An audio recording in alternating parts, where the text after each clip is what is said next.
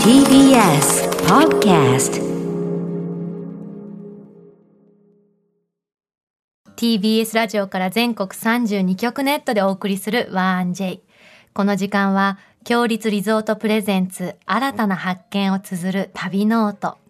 月替わりで全国の様々な地域をフォーカスし歴史や観光スポット絶品グルメなどその地ならではの魅力をご紹介します今月特集するのは北海道の札幌です明治2年に蝦夷地から北海道と改められ、北海道の開拓の拠点として誕生したのが札幌です。現在は道内人口の3割を超え、190万人が集まる大都市に、また1年間を通して多くの旅行者が訪れる日本有数の観光地となりました。北海道には11月にオープンしたばかりの強立リゾートのお宿、定山渓、湯楽草庵をはじめ3棟、道民のお宿は石狩の湯、道民プレミアム札幌をはじめ11棟がございます。そして今日の旅の案内人、旅シェルジュをご紹介します。フリーアナウンサーの片桐千秋さんです。それでは旅ノートスタートです。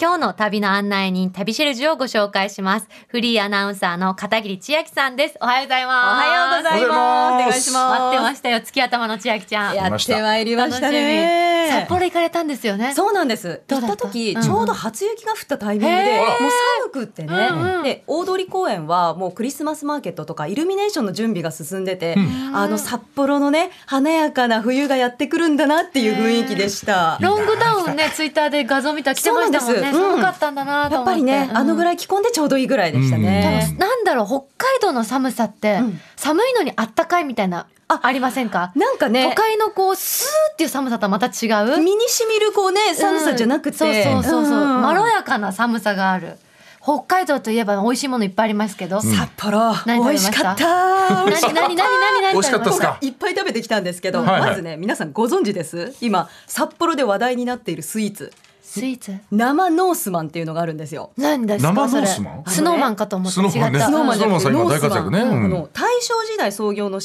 の泉州庵のお菓子でノースマンっていうあんこが入ったパイがあるんですけど、大正時代ずいぶんじゃあ老舗のそうなんです、お菓子うんその馴染みのあるノースマンにん生クリームを入れた生ノースマンが今ものすごい人気なんです。それが今日ここにないないそうねない、ね札幌でし札幌大丸でしうかわ買えないんですよ。これ絶対食べたいんですけど、なんとかなりませんか、こなんれ。だろうこの、うん、パイ生地の中にクリームの方があんこより多いんですかそうもうぎゅうぎゅうに詰まってもう生て地が薄っ。もうね10月から販売始まったばっかりなんですけうどわ美味し連日大行列で私も並んで96番目にゲットして食べてきました大変お疲れ様でし美た味しいです並んだかいあった並んだ甲斐ありましたでもう一つはい札幌といえばん味噌ラーメンでございます味噌ラーメン、はいはい。麺屋菜味ここもね行列ができるお店なんですけど、はいあのね番組のツイッターにも載せますけれども、はい TBS の安住アナウンサーの色紙も見つけまして、はいはい達筆でございました。千秋ちゃんもツイートしてましたねそうなんですよひたんこカンカンのシールが貼ってあってそううわ安住紳一郎と漢字でもね綺麗な字でさすがですね。 2017年の夏に行ったんだね安住さん いいねこれ味噌ラーメン。うわー、うまそう。 3種類の白味噌とはい豚骨と香味野菜とかいろんな旨味が溶け込んだスープにこの中太の縮れ麺が絡んでね美味しかったですなんだろう上品な感じですねこの写真そうですね、うんそう濃厚っていうよりもちょっとすっきりした味わいのある、でも旨味は深い味噌ラーメンでしたもやしがいっぱいなうんいこいな生姜溶かしてもねまた味わいが変うわわっチャーシてューとか本当乗ってますね、上にうんね。これはいいねいいんですよだって安住さんのサインがあるもん絶対美味しいよねうまい、間違いないですよねいいねチャーシュー麺にして、えー、味玉とかもつけたいな、これでね。袋に全部乗うせ、ん全部乗せたいタイプだから、俺もはい、はいそしてね千秋ちゃんが来てくださってるということはあの企画ですね参りましょうう。よっしゃ。よ札幌横断ウルトラ旅の特クイズいしょ、よいしょ、よいしょ、よいしょ。ありがとうございますではお二人アメリカ帽もかぶっていただきまして、はいはいはいみんな札幌へ行きたいあか札幌のお土産食べたいかあ、ああ、貞治さん。ありがとうございます。はい今月は決めてくれました。忘れずにやってくはい、れたやりました。さあ今回はですね一泊二日の札幌旅行で私が実際に行った旅の行程をご紹介します、はいその中で訪れた土地土地に関するクイズを出題します、うんより正解数が多かった方の勝利です勝った方には今日はとっておきの札幌土産を差し上げます、頑張ってください絶対美味しいよ。頑張ろう。頑張ってくださいよっしゃさあまずは初日最初にやってきたのがこちらですお店だね。うんあれガヤガヤしてるね。ガヤガヤしてますね。こちら JR 札幌駅に直結先月オープンしたばかりの北海道四季マルシェです北海道名物とかお土産がたくさん揃う食のセレクトショップなんですねへえ。ここで大人気なのが札幌農学校焼きたてクッキーサンドあんバターです美味しそうだな。これね、お土産に大人気の札幌農学校のミルククッキーっていうのがあるんですけど、うんはいはいはいここはお美味しいですよね店の中でそうクッキーを焼いて、んさらに十勝産の粒あんとバタークリームをその場で実演販売で挟んでもう100%うまいわ。売ってるんですよ。あ、参ったね、参ったね、うまいね。100点で。もうしかもさ焼いてるってことはもう店中がさクッキーのさやば甘いよくて香ばしい匂いが香りがするんですよ。うこわもううのまいねわもうたっぷり挟まれたあんことバタークリームがサクサクえのこクれッキ千ー秋ちゃんの手元そうなんです。写真うまいね写真うまい写真うまいわ。すごい美味しそう褒められ写た真写真担当お願いしたいね、ワンジェイのね。素晴らしいよやってる来週来てもらって今日もうんうんツイッターで見てください皆さんワンジェイツイッターありますかはいらこれもね限定で大人気なんですがもう一つご紹介したのが、はいはい補定の残儀ですわあ残儀食べなき唐揚げゃねあ、いい音。いい音してますね残儀。残儀北海道名物のね鶏の唐揚げですけれども、この補定の残儀が6 7センチぐらいにちこょれなんだよ。ちょっとした握り拳ぐらいの大きさがあるんですよなんか肉厚ですねそうなの、うん揚げたてはもう衣がザクザクで生姜醤油に漬け込んだ鶏肉が肉厚でジューシーでねう美味しいんで美す味しそで添えられた酢醤油をかけるとまたさっぱりした味わ醤いにな油ってもかけねちゃうんだ。そうなんです今ねマイクに乗らない声で作家の塩見さんが「うまそう」って言ってたなかなか塩見さん喋んないからねびっくりしたこれ相当ね来てるよこ今れ飲んでるトマトジュースと合うんじゃないですか、これ。 ではここで1問目のクイズです、はいまずはこの旅の音をお聞きくださいうん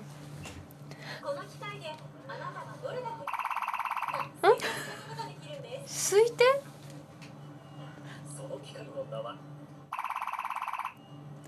さあ何伏せられていますけれども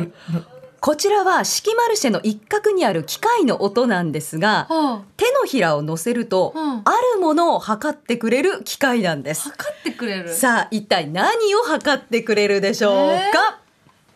やっぱりご時世的に体温わー違いますね測るんですよ測る。そう手のひらから何かを読み取ってくれます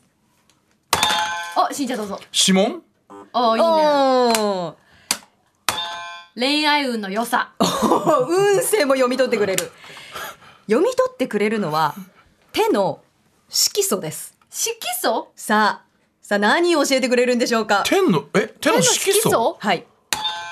これからどれだけシミが出てくるか怖い怖いよ怖いな。色素でし怖いょよだってえ色素。若さうおーいいでもいい線いってえ、ますよいい線、いい、え、今のがいい線なん大ですヒか。ント、はい。食生活に関することです食生活お、しんちゃん生活習慣病。おいいおねいいいですよいいですよいいですよじゃあいいですよい血圧いですよいいですよ血液。乳酸どんどん成分になってきちゃうねなんだヒントはい 大ヒントいきますはい現代人に足りないと言われているのは何でしょうか現代人。癒し確かにそれもある意味正解優しさ。一文字目合ってるどっちが「や」「や」「や」が合ってるって一文字目「や」ですって何野菜。正い正や解ー。はいやいやい。こちらなんです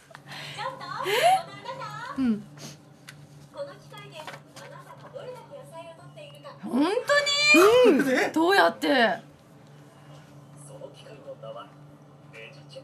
ページチェックそうなんですということで野菜の摂取量を測ってくれるベジチェックっていう機械なんですねあこれはここ四季マルシェの中に水戸製菓っていう新鮮な野菜とか果物コーナーがありまして、へーでもっと野菜を食べてほしいっていう願いから置かれたものなんですけど,、なるほど手のひらをセンサーのところに乗せると、うんこの体に蓄積されているカロテノイドっていう野菜のあのはいはい色素成分、うんうんそれを測ってくれて12段階で評価してくれるんですよ。へーえー、1は少ない12はたっぷり取れてるで私6.3でしたえすごいまあまあまあまあ取れてるっていい優秀じゃないいうですか6.3あーそう6.3なのででも結構野菜取ってるつもりだったのにそれでも6.3なんだと思って、えーそのね食生活を見直すっていうきっかけにもなるからこれね行ってみたらぜひやっていしただんきちゃたんい優秀じゃないですか美味しそうなご飯いつも食いべやているやそううなんですけどね、それそうなんだけどそれ以上に油物とか結構いっちゃってるからあー相殺されてる割合的にはちょっと相殺されちゃってるん面だよね白い見事一問目ベ斉ジチェ藤ッさクんです、どんどん参りましょう、続いてやってきたのがこちらですあはいこちらたぬき神社をお参りしている音です北海道で最も古い商店街の一つたぬき工事商店街の一角に今年いろんな飲食店が集まる施設たぬき小道が誕生しましたへーそのたぬき小道の店頭に祀られているのが本陣たぬき大名神社通称たぬき神社なんですね。たぬきのお地蔵さんがいてでいろんなところ、撫でる場所によってご利益が違うんですけどへ恋愛成就の胸とか、うんうん安産祈願のおなたお腹とかねおーツルッツルでした。スへーレスレのツルみんなッツでル撫。でるんだねうんねはいはいさあここで2問目のクイズです。お早いねうんどうしたたぬき小道にある四八鮮魚店の名物が10種海鮮丼うわいいですね10種類の海鮮丼はいはい丼、から厚切りのネタがあふれるほどてんこ盛りなんですが、ん一つ私が驚いたことがありますさあそれは一体何でしょうか10種の海鮮丼と言ったのに3種しか入ってなかった違います全 然違います。それは嘘だもんな。違うけど違違うけどって言ってるうけどかえなりいい線いってえ、ま嘘すでしよ正解するかと思った10種だけど12種乗ってたまあ、すなあ、な、な、惜しい、惜しい、あ、正解、正解です。OK です。OK です。ゆうかちゃん正解ょちょ。っと待って、俺ちょっとボケたつもりだったんだけど、ちょっとボケ弱かったのかな。十種の海鮮丼なのに、ネタが十四種類載っています。そうなんですよ。これしんちゃんナイスパスありがとうナイスアシスト。ワールドカップですわ。えどうどういうことあのね、てんこ盛りのネタは日替わりで、この日はマグロとかサーモンとかブリとか、うん見えるだけで13種類載ってたんですけど、食べてたら中からホタテが出てきたんですよ。結果14種類。ちじゃあ見嬉しいてねオブジェみたいよこれもりもりでしあょの下のお椀が見えないから、ねなんだかわからないぐらいエビがとこれとったにいてでも14って言っちゃった方がね、あれなのにね。すごいんですよアーティスティックな盛り付け、ねこれそうなんでかわいいす。さすが鮮魚店がやってるお店だけあっても嬉しいサービスなんですよなるねほ。どネタも新鮮でプリプリで、ズワイガニとかウニとかイクラとか追加トッピングもできて、ウニ美味しかっ最高た。だね、これ。濃厚な甘さ、とろっ 北海と道ろ行きて。美味しかった東京から離れて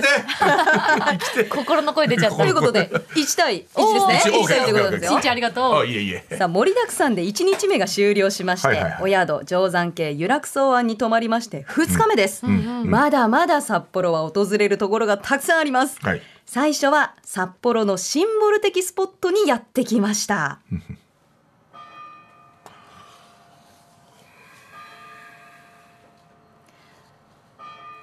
札幌時計台の鐘の音なんですね。名所ですよねねえみんな行くうん明治時代に作られて現存する日本で一番古い時計台です。へーこの定時になる鐘の音趣のある綺麗な響きなんですよね。で2階には広いホールがあって時計台に使われているものと同じ、うんアメリカハワード社製の大きな時計が展示されてて、うんなんとへー160センチあるんです。えーおすごい。私ね165センチだから、私より5センチ小さいぐらいよでゆいかちゃんぐらいの時計。大きいの結構そうそう長身な方なのそうそううそんうそう迫力があるんですよへーで気になったのが時計台の正面とかあちこちにに赤い星がついてるんですね、うんうんなんか札幌ビールのマークみたいと思って、はいはいあ札幌だしねそう、うんなんでだろうと思って見てたら、うんこれ五稜星っていう北海道開拓市のシンボルマークで北極星をかたどってるんだそうですえー、時計台の他にも札幌市内のあちこちの建物でこの星見ることができるんですよ、そういうことなんだねではここで3問目のクイズです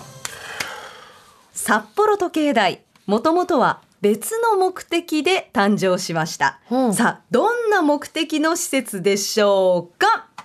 はい公園あいいね違います教会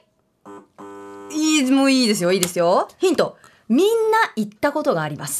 みんな学校正解どうしてどうして学校でもなんかしんちゃん今日髪がかってませんなんかなんかありかかってんね、うん時計でもなんか一番なんか学校とかでもさ時間がわかるので必要とかガってチなのね今日その今日はガチなの通りいつも中途半端にボケてる から。ごめんね。素晴らしいごめんねすみません。なんか、あれ、そうだ、俺芸人だって今思っちゃった。普通に答えに行っちゃったけど。いいのいいのちょっと、そうだよいね。やそだうっ。て札幌ってそれぐらいさ魅力的だものごめんごめんうんそうなんですえああのねれ学校だったのそう北海道大学の前身の農業を学ぶ学校旧札幌農学校の演舞場として作られたのが時計台なんです。なるほどそこが全校舎とかじゃなくてねはい、んそう生徒たちが訓練したりとかへー入学式卒業式を行う行動として使われてた場所なんですよね。で初代教頭を務めたのがかの有名なクラーク博士あーボーイズ・ビー・アンビシャスですようん。こうしてる人ねそうそうそう、腕手をを上げてる人ね、片腕をこう掲げて、あの言葉も有名です。さあ、続いてやってきましたのは、札幌羊ヶ丘展望台です。はい。うわあいいあ音ら、なんだか焼いてるね。こりゃジンギスカンでしょう大正解、ジンギスカン焼いてる音なんです。札幌の中心市街地から車で25分ぐらい走りますと、うん広大な緑の丘が広がっていて札幌市街地が一望できるんですね、その景色を背に立つ大きなクラーク博士像もある人気スポットです、天気がいい日には放牧されている羊の姿も見られますしここのレストランで人気なのが今聞いていただいたジンギスカン定食は目の前でね自分で焼くのも楽しいし柔らかくて癖がないお肉ニンニクたっぷり効いたタレで白いご飯進みましたえ美味ーしかった臭みとかやっぱないんですか。ないですねあー美味しかったです柔こらのかロくケーシてョンがいいよねね景色がいいところっていうのはねうんそして最後にやってきたのがこちらですなんなんかロープウェイの前。クイズだったな。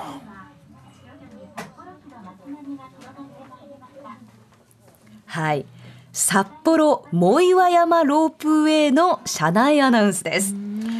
JR 札幌駅から車で15分のところにある藻岩山標高530メートルでロープウェイとケーブルカーを乗り継いで山頂の展望台まで行けるんですが、そこで見られるのが札幌の夜景なんです絶対綺麗だよ。夜景ってね函館が有名ですけどイメージですうんうん札幌もね綺麗なんですよ綺麗なんだええ。こう日本新三大夜景、札幌と長崎と北九州この一つに選ばれるぐらい綺麗であー暗くなるにつれて光の揺らめきがこうキラキラキラって揺れてねすごく綺麗ではい。札幌の夜景ってオレンジがかっててあったかい感じの雰囲気なんです。えそれをさ寒い札幌で見るってのがいいですねそうなんですよ。空気が冷たいからまた夜景も生えてうんとっても綺麗でした。ではここで最後のクイズです。 しゃ。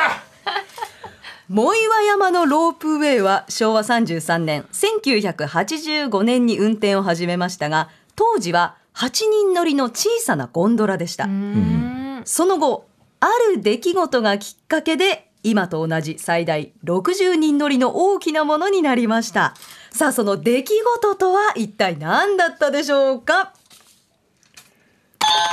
ちょっと大きめの人が乗って動かなかった、ガリバー的な人が乗ってねあれあの100人乗っても大丈夫のあれがありましたよね。あの CM が流れてからちょっと刺激を受けて60人ぐらいいっちゃおうっていう気持ちになった。稲葉は関係ありませんみんな罰が早いな。ヒント人がたくさんやってきた出来事です札幌雪祭り。よしですよ違います雪祭りは1950年年からスタートしたんですあがあ、もっと早かっそた。の最 低だ。札幌まで合って合ってるまっすて言ってるよ札幌ビール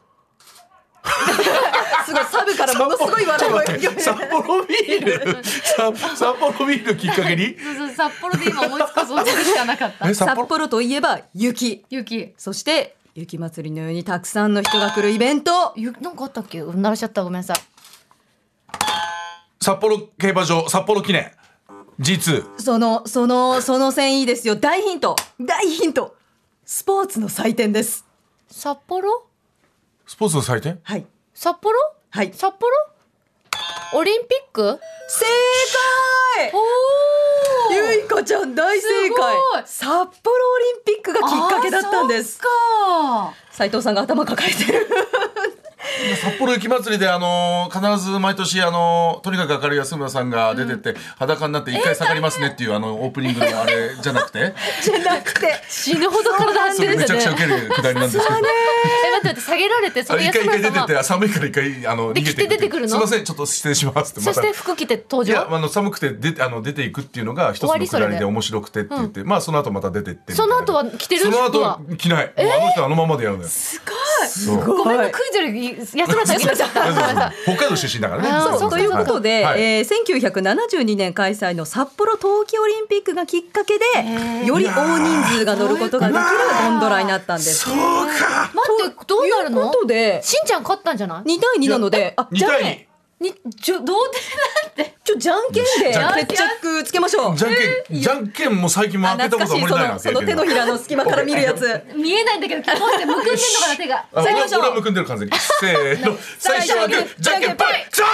った俺だ俺だ斉藤勝ったさぞんグー、ゆいかさんチョキ、斉藤さん優勝 だ。やったよーしこの後の仕事うまくいきそうだ何何今日はさあということで今日のプレゼントは 白い恋人のオリジ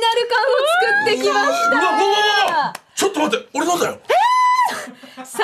さんの写真入りのオリジナル缶を作ってきまもしうさた。しんちゃん勝つのだから今日強かったんだようわだからだもう見呼てんくでだたさんだよい。このアメリカ帽をかぶった口が半開きの絶妙な表情の斉この藤写さん。真なのもっといい写真あったあでしょるよあるよしんちゃなんんかはヒゲとかもひどいなこ俺れ白い恋人パークでしか作れないちょ。っと中開けてくださいよえちょっとえだって立派な缶だよ可愛いいはうわい。はい、もうぎっしり詰まっあており大ます。好きですよ白い恋人、ホワイトチョコバージョンとブラックチョコバージョンとぎっしり詰まっております。いやーいこいれねは嬉しいホなワイトがさ三四分の三占めてっていうのは分かってくれてるよねえやっぱりホワイトいいね食べたいですよねそうねだけどチョコもちょっと行きたいから一列あっていいそうなんですよ。わいいわ食べるんですかお一つどうぞいい。ですかどうぞ。あー、美味し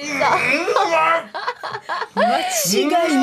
い。いや私たち中身にすごい食いついたけど、この缶すごいことよ。千秋さんさらっと言ったけど、札幌でしか作れないんだって。そうなんですよ。これ喜ばれるよね、これプレゼントすごといでかすよこれさ。もうお願いして20分ぐらいで作うってもわらえーいるいよ。ので。ありがとうございますお土産とかプレゼントにおすすめですね。おすすめでございますしんちゃんおめでとうござおいます。めでとうございあますりがとうございます素晴らしい。やった千秋ちゃんありがとうございます。ありがとうございますここまでは旅ノートクイズお届けしました。さて、ここで番組をお聞きのあなたに旅のプレゼントです。今月は11月にプレオープンしたばかりの北海道札幌市にある定山系由楽草庵の宿泊券を一組2名様にプレゼントいたします。今日はそのお宿にお泊まりになった片桐千秋さんよりお伝えいただきます。はい、お願いしおます。願いします。どういうおお宿でしたここは札幌の中心部から車でおよそ1時間ぐらいのところにある150年以上の歴史ある定山系温泉にあるんですね美しい渓谷の中に立つお宿なんです、うんもう木をたくさん使ったぬくもりのある雰囲気で温泉は山々を眺めながら入れる大浴場と貸し切りのお風呂ももちろんあるんですけど、うんはいお湯が厚めで、ん外の空気がもう冷たいからお湯に入った時なのね